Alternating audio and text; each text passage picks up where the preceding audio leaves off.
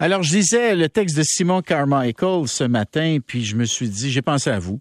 Je me suis dit, écoutez, la bibite mobile, me semble que ça va être quelque chose qui va vous intéresser.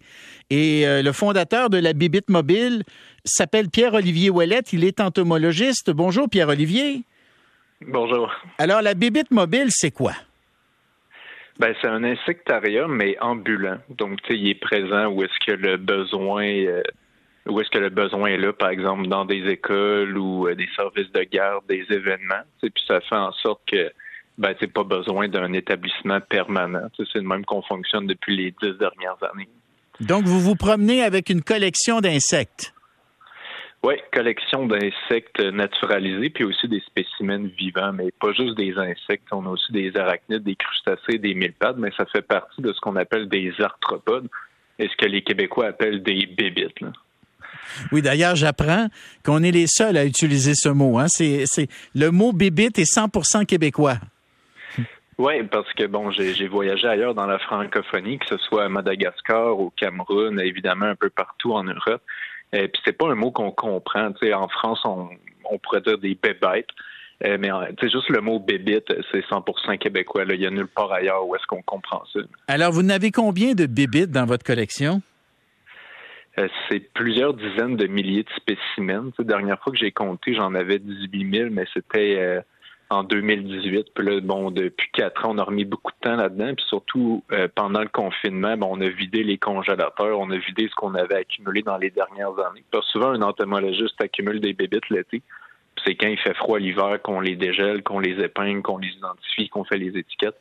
Donc là, avec tout le temps qu'on a eu depuis deux ans, on a, quasiment doublé, triplé la collection, je pense. Et, les enfants, là, comment ils réagissent quand ils vous voient arriver avec votre collection de bébites? Parce qu'on s'entend qu'on a été...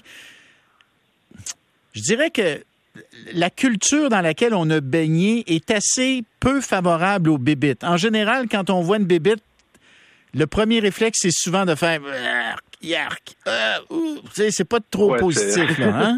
C'est un, c'est rebutant, c'est rebutant une bébite. C'est comme ça qu'on a été élevé.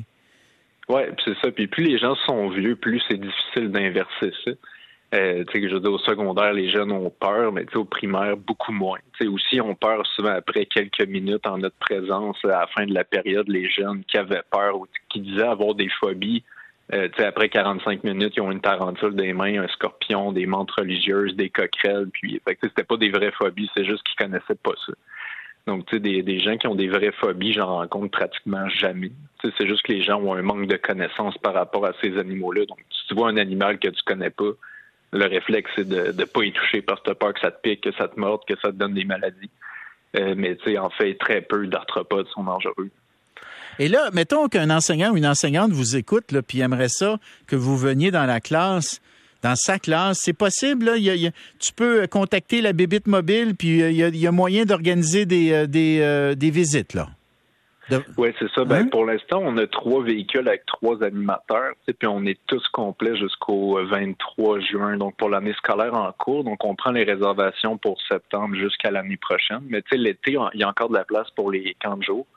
Puis aussi, on fait des événements, donc tu sais, par exemple, des, des festivals western ou des, ou des festivals, je veux dire, il y en a de toutes sortes au Québec. souvent, ils ont l'habitude de faire venir des fois des petites fermes d'animaux, avec des poneys, des poules, des canards. Mais nous, on offre un service d'insectarium. Donc, on peut se déplacer avec la collection. On reste là pour la fin de semaine, puis on apporte euh, plusieurs centaines de spécimens vivants.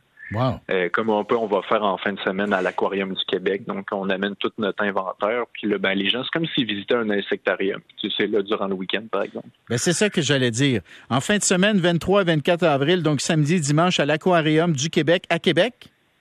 Oui, oui, à Québec. Vous serez là avec votre collection et vous l'avez bien dit, euh, il y a des insectes euh, naturalisés donc, c'est des insectes morts, c'est bien ça qu'on a trouvé dans la nature, mais vous avez aussi des espèces vivantes et là, les gens peuvent les manipuler, peuvent les toucher, euh, leur toucher et tout le reste. Oui, c'est ça. Puis, tu sais, durant les deux dernières années, on a eu le temps de, démarrer des nouveaux élevages. Donc, en ce moment, on a des Goliathus vivants, c'est les plus gros scarabées du monde, hmm. des Dynastercules. On a aussi toutes sortes de nouvelles espèces très impressionnantes. Puis tout ça va être présenté en fin de semaine à l'aquarium. J'ai un, Mathieu qui m'écrit, il dit en France, on dit des bestioles. Oui, bestiole, ça se dit. On dit les deux. Mais encore, c'est pas le mot bébite. Ça, c'est vraiment 100% québécois. Pierre-Olivier Ouellet, entomologiste et fondateur de la Bibite Mobile. Bravo pour le travail. Merci beaucoup. OK, merci beaucoup. À demain, tout le monde.